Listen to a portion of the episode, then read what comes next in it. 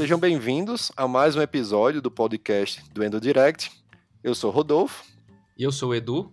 E hoje vamos conversar sobre hipotireoidismo e gestação.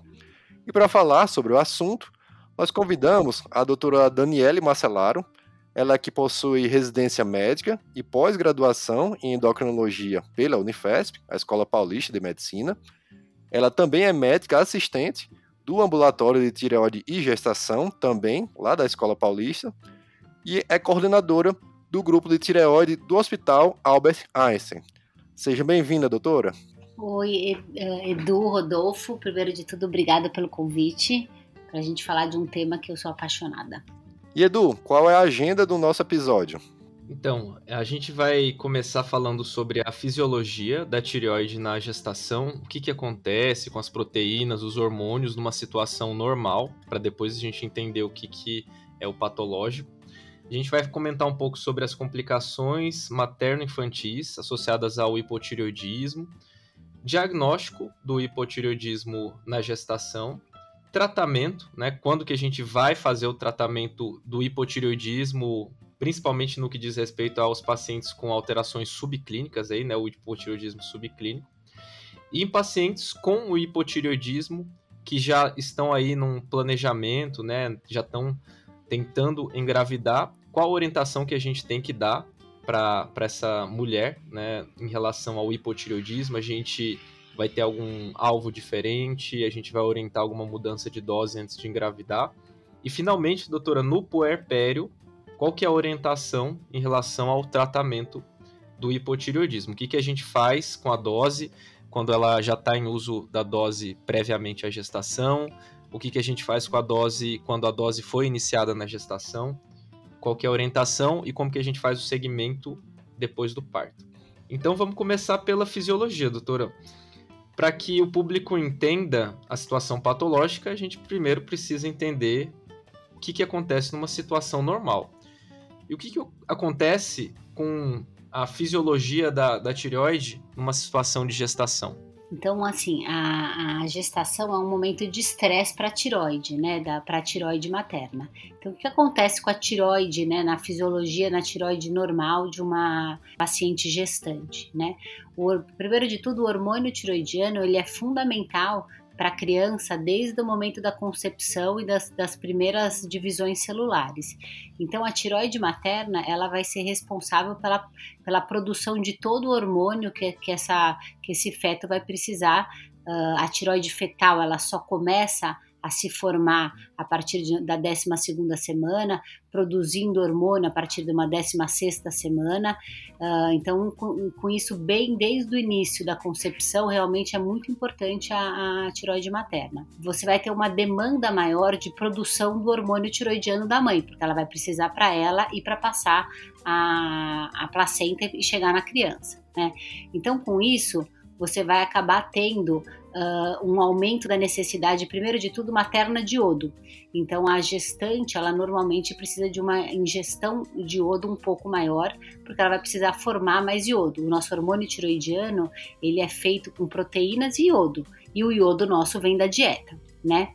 Uh, a tiroide materna, que é uma coisa muito interessante, ela é estimulada a produzir mais hormônio, porque aquele hormônio da, que a gente fica grávida, idosa, né, o beta-HCG, ele é muito parecido com o hormônio que estimula a tiroide, que se chama TSH.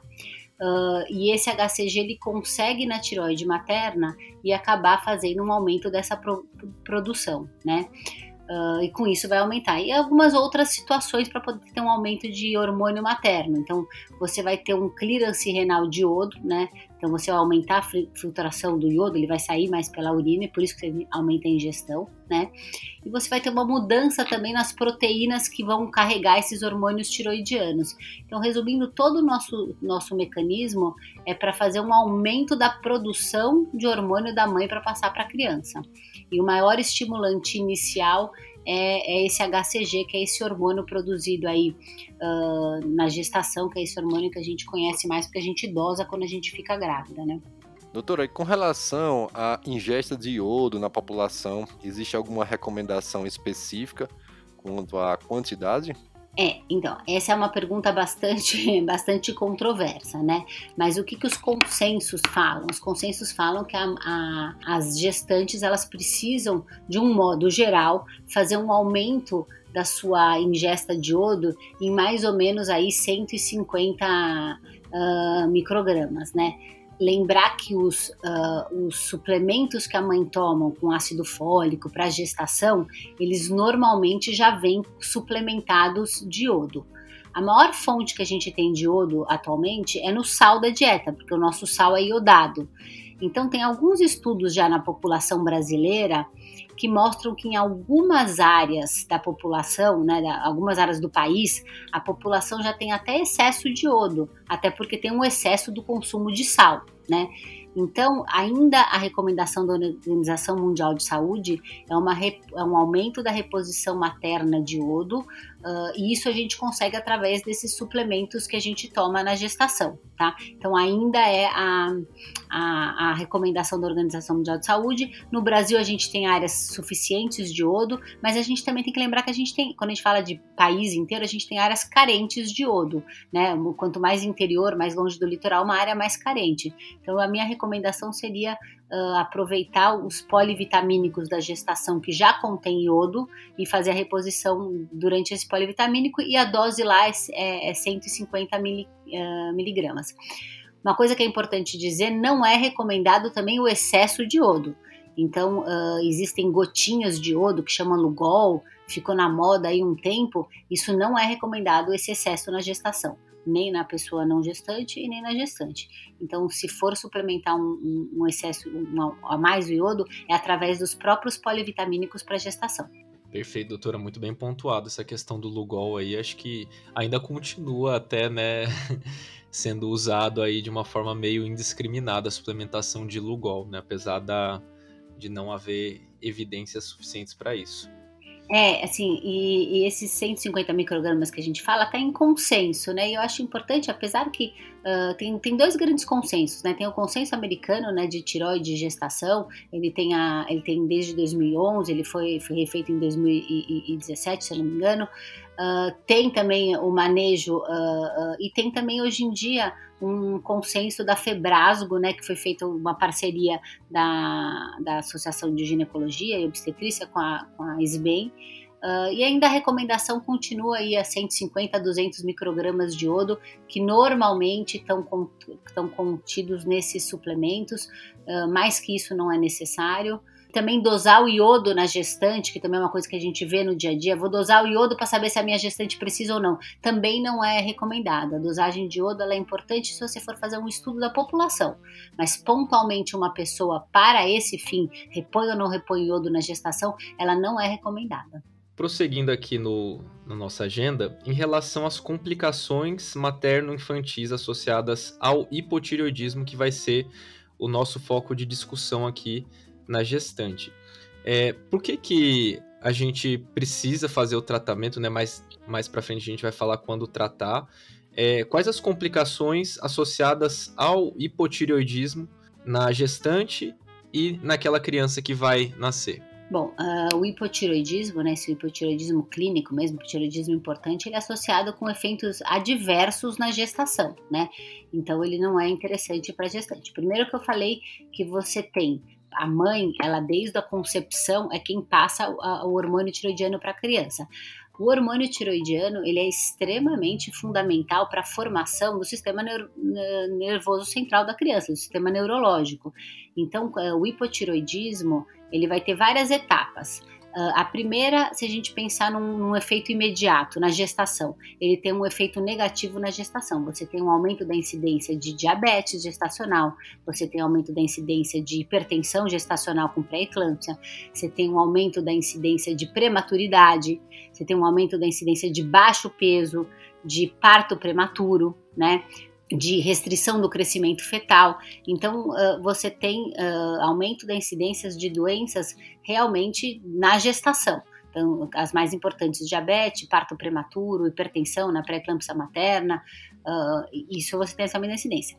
E se a gente não pensar, ah, tudo bem, não teve um problema da gestação imediata, a gente tem uh, muitos relatos, né, e muitos estudos de uma alteração neurológica da criança no futuro. Então você tem a, a, o hipotiroidismo não tratado, ele pode levar, em vários estudos, mostrando uma diminuição de QI da criança uh, diminuição de aquisição de algumas aptidões escolares da criança, e, e hoje tá sido, tem sido muito correlacionado com, com o espectro autista. Você pode ter uma, um aumento da incidência de, de doenças do espectro autista, né? Uh, e também de hiperatividade, de déficit de atenção e hiperatividade. Então, essa parte do, tem um trabalho muito bonito que mostra até a correlação do hormônio tiroidiano com o córtex cerebral da criança. Você tem uma diminuição do córtex cerebral, da massa cerebral, nas, nas crianças que, que, que, que não tiveram acesso ao hormônio tiroidiano na gestação. Em casos muito graves, né, que a gente vê, que, que a gente tem, que é mais antes, né, o, o nosso sal é iodado, por quê? Para poder evitar realmente o bócio, né, crescimento da tiroide e o Uh, o hipotiroidismo fetal, que era chamado de cretinismo, onde você tinha uma mãe que não tinha iodo, então ela não tinha hormônio, e a criança também não consegue fazer o próprio hormônio. E nasce uma criança a, a, a, com, com, um déficit intelectual importante, né? mas uh, hoje em dia, graças à, à, regulação da iodação do sal, isso a gente não vê muito, né? Uh, graças a Deus, mas a gente tem essas outras, uh, essas outras alterações que são importantes, por isso que o tratamento, o reconhecimento do hipotiroidismo na gestação e o tratamento é tão importante, né? Porque talvez você não tenha, no momento da gestação, uma, uma, uma complicação, dessas que eu falei, diabetes, hipertensão, pré-eclâmpsia, parto prematuro, restrição, uh, uma criança pequena para a idade gestacional, mas você pode ter um, um desenvolvimento neurológico que você vai identificar numa fase um pouco mais tardia da criança. Doutor, e agora que a gente já sabe nessas né, principais complicações materno-infantis e pensando no diagnóstico do hipotiroidismo, seja subclínico ou seja hipotiroidismo franco manifesto, existe alguma particularidade como é que a gente vai dar o diagnóstico do hipotiroidismo na mulher que entra na gestação? Uh, bom, o hipotiroidismo ele vai ser diagnosticado através de exame de sangue, né? Então, a gente tem uh, na, na, na, triagem do primeiro trimestre, a gente tem, uh, a gente faz um exame de sangue que chama TSH, uh, para explicar como a tiroide funciona. A tiroide funciona através do comando que vem do cérebro da hipófise. Então, ela produz esse hormônio TSH e vai na tiroide e a tiroide produz o hormônio. Então, a gente dosa esse TSH porque ele vai dar um indicativo se a função da tiroide está bom ou não. Uh, lembrar que uh, esse screening, né, que a gente fala pedir esse exame para todo mundo, também é um ponto controverso na literatura.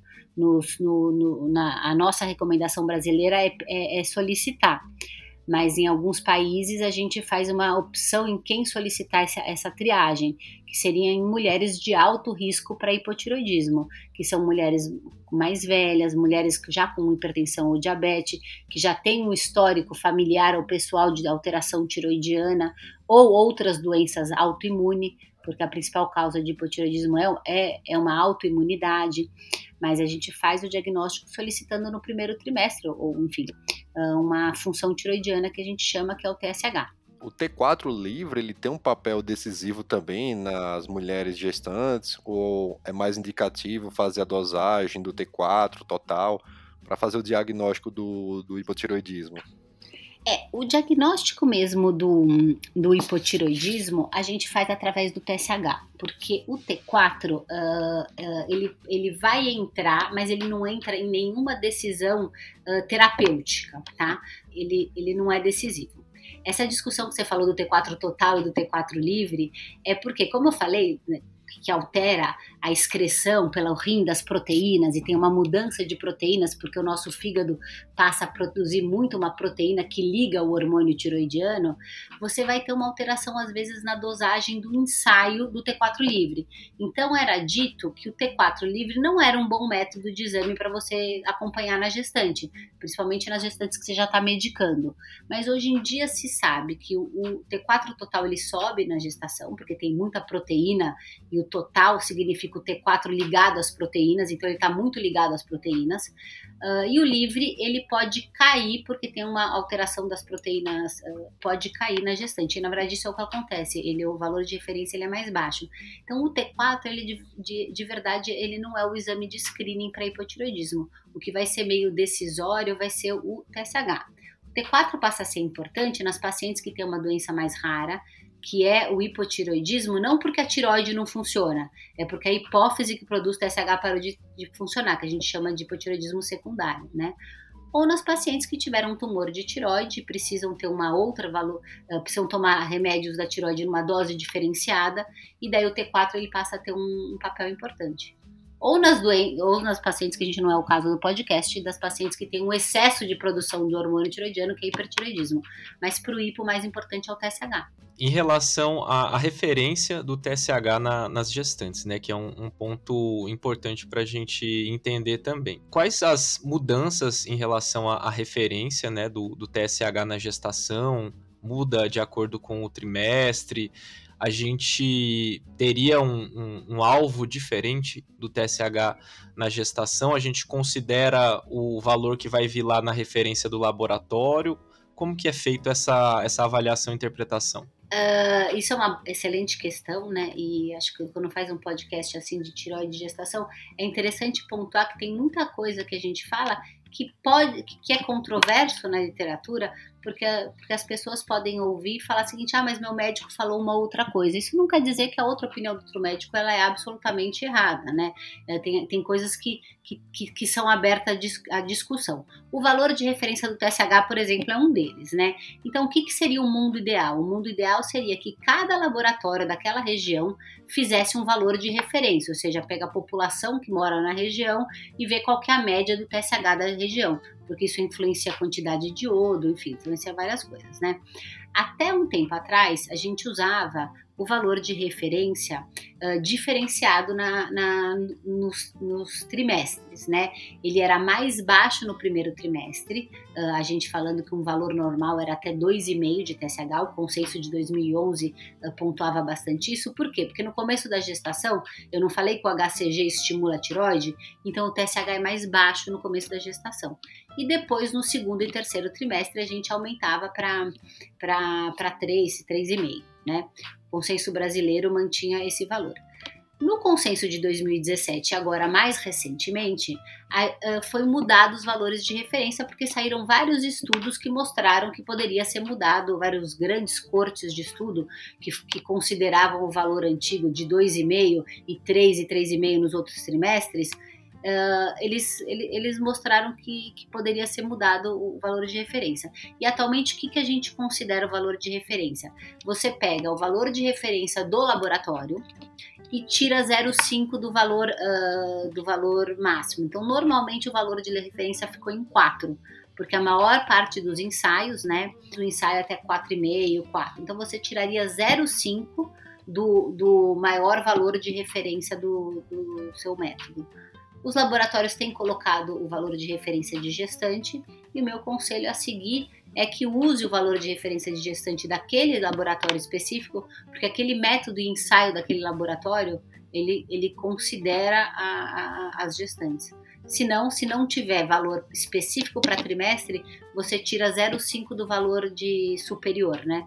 0,5 a 4, você, você tira 0,5 a senhora falou em relação a, ao TSH, né, que é o, um exame fundamental e que a dosagem do T4 teria um papel mais secundário, aí pensando em diagnósticos diferenciais ou situações bem mais específicas, mas é, existe algum outro exame complementar que valeria a pena a gente pedir na, nessa situação, na, na, na gestante, com um, um TSH alterado? O primeiro exame a pedir é o TSH, tá? E o TSH uh, ele vai dar uma divisão do que você vai fazer. Né? Lembra que eu falei que antigamente a gente considerava no primeiro trimestre até 2,5 TSH. Esse era o valor de referência habitual que se usava. Hoje em dia a gente usa até 4. Mas se ele tiver 2,5 TSH no primeiro trimestre, o que, que você vai fazer? Se ele tiver abaixo disso, o paciente não tem história de nada, não toma remédio da tiroide, não tem nada, você tá bom, ok, não tem problema nenhum.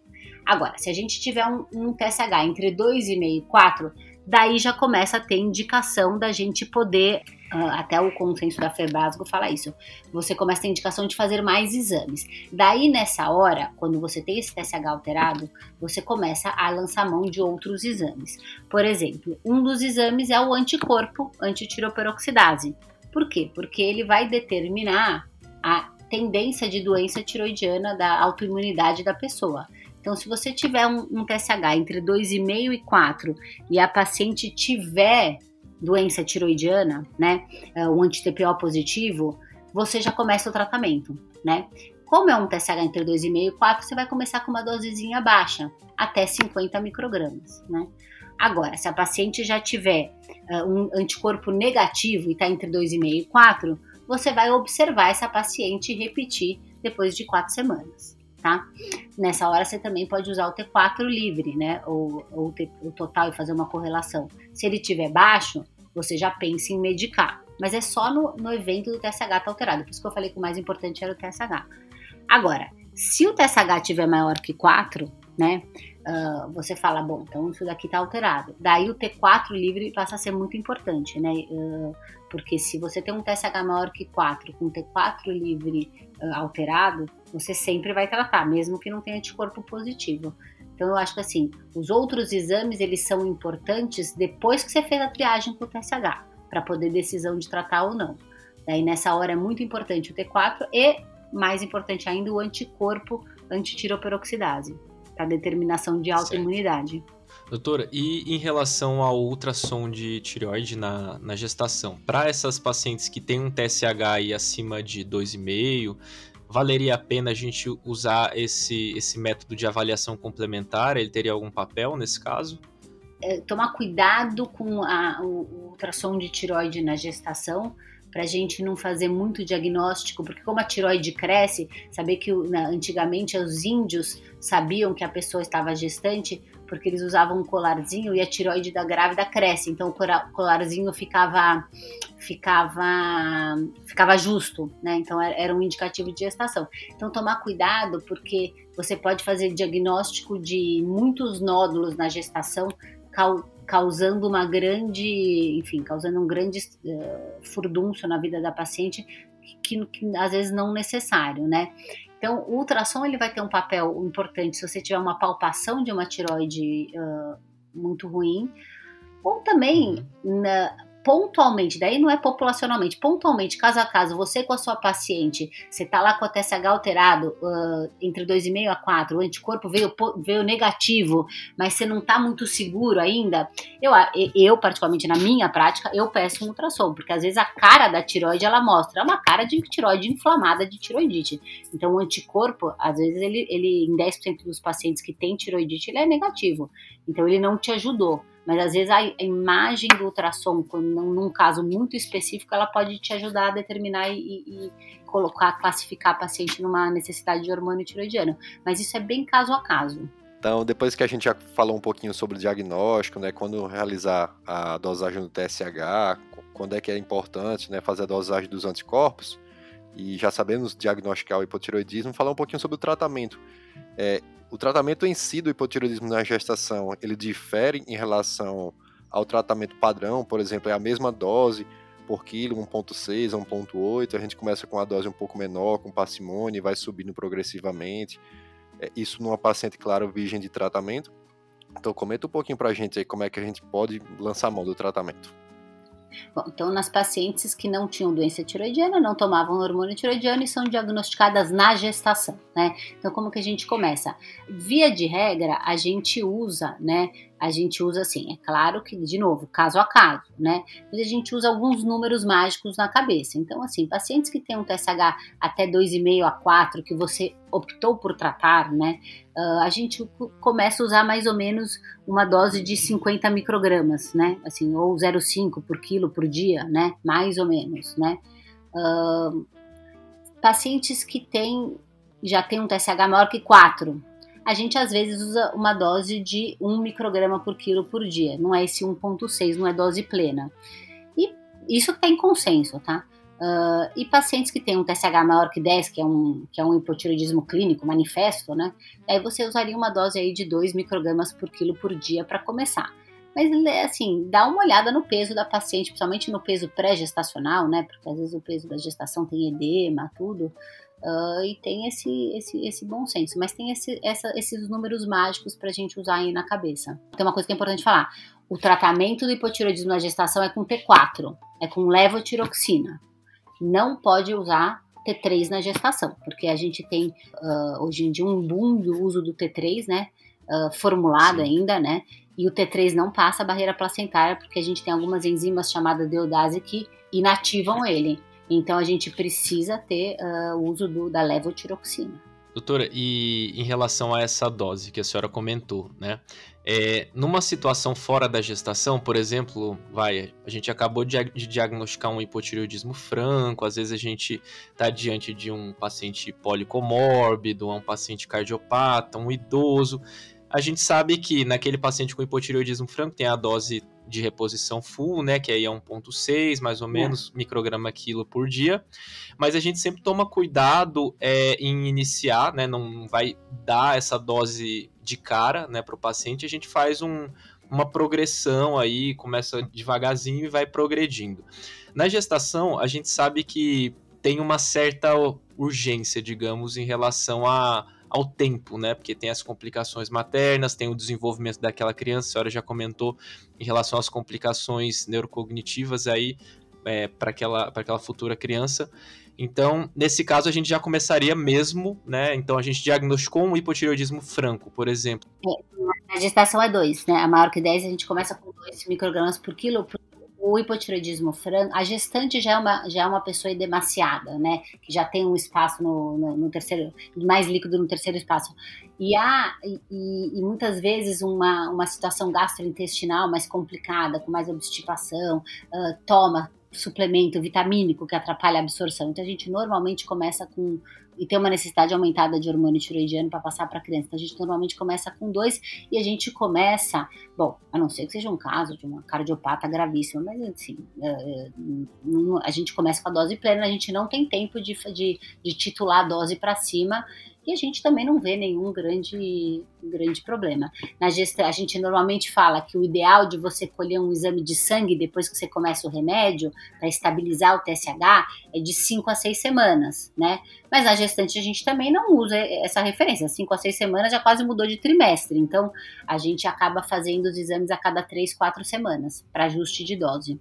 E outra dúvida também, que já me perguntaram isso algumas vezes, acho que é bom a gente é, tirar essas dúvidas aqui no podcast. É, numa situação fora da gestação, quando a gente está diante de um hipotireoidismo subclínico, a primeira orientação é repetir o exame ali depois de quatro, seis semanas, porque aquilo ali pode ser uma alteração transitória, né? Na gestação, a gente faz isso também? Não, na gestação a gente não faz. A gente pode até repetir o, o exame, por desconfiar alguma coisa do método no mesmo momento, mas não dá para esperar quatro, seis semanas porque você muda. Se é fundamental nessa fase do primeiro trimestre a exposição do hormônio tiroidiano para essas coisas que eu falei de QI, não dá para esperar quatro, seis semanas. A gente, a gente assume e daí a gente lança a mão de outras coisas, né? Que, você falou. Vamos pedir um anti-TPO, vamos pedir o T4 para ver como tá. Tô muito na dúvida, vamos pedir um ultrassom de tiroide. A gente vai lançando mão de outras armas para decisão terapêutica, mas essa história de repetir na gestação a gente não, não usa, tá? Porque não temos tempo. É mais ou menos por isso a gente conversou até agora, né, sobre o tratamento do hipotireoidismo naquela mulher que ela acaba descobrindo, né, na, na, durante a gestação, a patologia, o hipotireoidismo. Mas aí naquelas mulheres, né, que sabidamente, antes da gestação, já têm hipotireoidismo e desejam engravidar, existe alguma recomendação específica com relação à dose da levotiroxina? Ótima pergunta, Rodolfo, porque isso é uma coisa que quando a gente comenta, eu assim que gosto dessa área, né? Eu acho super curioso, porque lembra que eu falei que mudou o valor de referência, né? Virou 4 o valor de referência, 2,5 a 4 a gente olha com carinho. Exceto para as mulheres que já tomam hormônio tiroidiano, para elas não mudou. Então, quando a gente tem pacientes que já têm hipotiroidismo, elas já tomam hormônio tiroidiano, a gente deixa antes mesmo de, de engravidar o, o, alvo do TSH é 2,5. Então a gente já faz um ajuste de medicação para garantir que ela está abaixo do 2,5, né? Uh, então, então são dois momentos. a paciente fala, eu vou engravidar, você já, já, já, já certifica que o TSH está abaixo de 2,5 pacientes que estão em uso de T4 com T3. Eu falo disso porque está muito comum no consultório. A gente vê uma. Sim, sim. É, a gente vê. A uma gente, febre, né? Uma febre, é. Então a gente já tira esse T3, né? E já faz o ajuste de TSH com o T4, com a nova dose, porque sempre vai ter uma mudança. Então, essas são as pacientes que chegam para você e falam: Eu gostaria de engravidar, checa o TSH, mantém uh, uh, qual medicação está tomando e mantém abaixo de 2,5. E você vai orientar o que a paciente? A paciente tem que ser orientada o seguinte: assim que, que, que perceber a gestação, assim que uh, uh, fizer o teste, porque vai sempre tem um, tem, tem um espaço de tempo. Ela está tentando engravidar, falha, falha a menstruação, vai fazer o teste. Assim que confirmada a gestação, ela vai, antes mesmo de passar o médico, a gente já orienta ela a fazer um aumento na dose dela, ela mesma. Então a gente orienta que ela tome mais dois comprimidos do remédio dela na semana. Então, em vez dela tomar sete comprimidos, que é um por semana, ela vai passar a tomar nove comprimidos durante a semana, até falar com o, o, o obstetra e o endocrinologista dela. Uh, a gente orienta isso de praxe, porque também Uh, uh, e sempre tem que falar isso para paciente que não só tem que tomar o remédio, como a gente vai aumentar a dose, porque é muito comum também a gestante falar, fique grávida, ai meu Deus, estou tomando um hormônio, a primeira coisa que eu vou fazer é parar de tomar o hormônio. Não, esse é um hormônio essencial, precisa efetivamente uh, tomar e a dose vai ser mais alta do que ela tomar. Depois vai fazer o exame de sangue e tudo mais. Então, o alvo, se ela não engravidou e ela quer engravidar, certificar que a dose do remédio está deixando um alvo de um TSH abaixo de 2,5.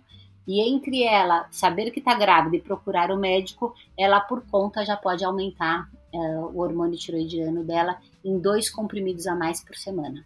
E a gente falou algumas é, situações aqui, né, em relação ao tratamento, quando a gestante está com o TSH entre 2,5 e 4 com o, o anti-TPO positivo, a gente vai indicar o tratamento, TSH maior do que 4 também, é, quando a gente tem, né, claro, a redução aí do T4 livre associado ao TSH aumentado também, né, e a gente vai até começar com uma dose maior do que o habitual. E, doutora, naquela situação que a gente tem um TSH menor do que 2,5 aí, né? Digamos, é até 2,5, mas que vem um T4 livre baixo, né? Ou seja, tem uma redução isolada do T4. É, a gente indica o tratamento também nesse caso? Então, isso a gente chama de hipotiroxinemia isolada, né? Se de verdade, Edu, a gente não indica. Isso em nenhum estudo, nenhum consenso. A não ser que a gente está falando que está se tratando de uma paciente com hipotiroidismo de origem central, que daí o TSH não, não tem eficácia, né? Mas no, o T4 uhum. livre isolado, porque tem muita variação de método, como você tem aumento, muito aumento da TBG, né? Tem uma hiper-TBGnemia, às vezes o método uh, ele vem, uh, você tem que fazer diluição, senão ele vem alterado, né? Uh, o melhor método seria o T4 por massa, né? mas a gente não tem essa recomendação, na verdade. E de verdade, eu não, eu, eu nunca tratei uma paciente assim. Uma dúvida também que surgiu e gera muita é, polêmica também, eu acho, né, com relação àquelas mulheres que já tiveram histórico prévio de aborto. É, existe alguma recomendação de nível de TSH almejado nessas mulheres que têm um histórico prévio de abortamento de repetição? Então, uh, o consenso ele mantém a mesma recomendação, né? De o, o, o, alvo delas é igual, né? Assim, das mulheres que têm aborto de repetição. Agora, as mulheres que têm aborto de repetição com anticorpo positivo, tem uma discussão, né? Se elas estiverem abaixo de 2,5, porque se ele tem 2,5, 4 anticorpo positivo vai tratar, em, não importa se tem aborto de repetição ou não. Mas pacientes que tiveram aborto de repetição têm anticorpo positivo e o TSH ainda está em 2,5, está abaixo. O que fazer? Ela, teoricamente, ela sai da, da, indicação de tratamento. Mas nessa população que teve aborto de repetição, tem alguns trabalhos que mostram muito benefício em tratamento, né?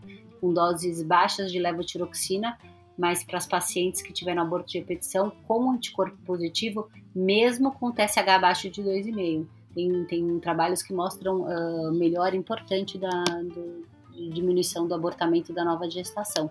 Então, é, eu, eu, de hábito faço isso também nas pacientes que têm abortamento de repetição, pacientes que foram submetidos, vão ser submetidos a FIV, né, e que já tiveram outras perdas, um anticorpo positivo, a gente tem o hábito de tratar, sabia? Entendi. E, e, nesse caso, doutor, o, o, alvo do TSH seria qual? Assim, a ideia seria tentar não suprimir ou, não suprimir. ou tem um, um... Não passar de 2,5. É manter tá. pelo menos que já tá, né? E aí seria uma dose baixa nesse caso também, baixa, né? Tentando é, aí é. não 25. Eles falam entre 25 até. Uma dose que gestante usa muito nesses casos específicos é aquelas subdosagens, né? As doses estranhas que só tem de algumas marcas, 37,5, 38, são dosagens sempre baixas, entre 25 e 50. Agora, as clínicas de fertilização muitas vezes já fazem isso, não é nem o endocrinologista, né? Porque num momento desse, abortamento de repetição, tá indo para fertilização, elas acabam fazendo isso de rotina, né? Agora, na última, último questionamento nosso aqui, doutora, é que seria com relação ao puerpério. Né? É, existe alguma particularidade com relação à dose da levotiroxina no puerpério? Mesma dose? Reduz a dose? É, o hipotiroidismo, ele pode remitir? Comenta um pouquinho aqui pra gente. É, o puerpério, uh, ele, ele, ele também é... Uh eu falei que a tiroide da mulher ela tem um desafio na gestação ela passa a ter um outro desafio, que é no puerpério, né? O desafio vai em todas as etapas, né? Então, no puerpério, o que, que a gente costuma recomendar, né? Uh, as pacientes que tomavam hormônio tiroidiano, que a gente foi tendo que fazer ajuste, que é normalmente subir o hormônio da tiroide ao longo da gestação, a gente acaba no puerpério indicando ela voltar a dose antes de engravidar. Né? Então, se ela tomava 75, chegou ao final da gestação com 112, você fala, ó, depois que nascer, você pode voltar para os seus 75.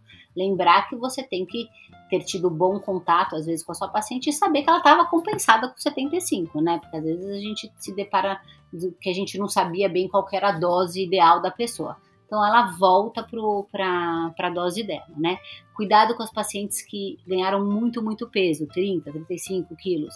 Às vezes você não volta exatamente a dose, mas você deixa só um pouquinho aumentado da dose basal dela. Mas a recomendação é normalmente voltar para a dose pré-gestacional. Agora, nas pacientes que nunca tomaram hormônio tiroidiano, né, uh, e passam a tomar na gestação, Uh, o consenso ele recomenda duas coisas. Se a paciente vai terminar a gestação com uma dose bem baixinha, né, você pode uh, suspender esse hormônio tiroidiano, né? Então, se a paciente termina a gestação aí numa dose baixa, você pode uh, suspender o hormônio tiroidiano se a dose não passou de 50 microgramas. Então, a paciente usou até 50 microgramas, você poderia suspender a dose pacientes com doses mais altas, que precisaram de doses plenas, 1,4, 1,6, 1 por quilo de peso, daí você faz uma redução pela metade, né, depois que, que engravida. E uma outra coisa importante do perpério, tomar cuidado que uh, uh, muitas vezes pode se fazer uma inflamação, uma tiroidite pós-parto. Então, tomar sempre cuidado com, com reduções muito drásticas na dose do remédio, ou mudanças muito rápidas, porque às vezes você pode estar diante de uma inflamação da tiroide.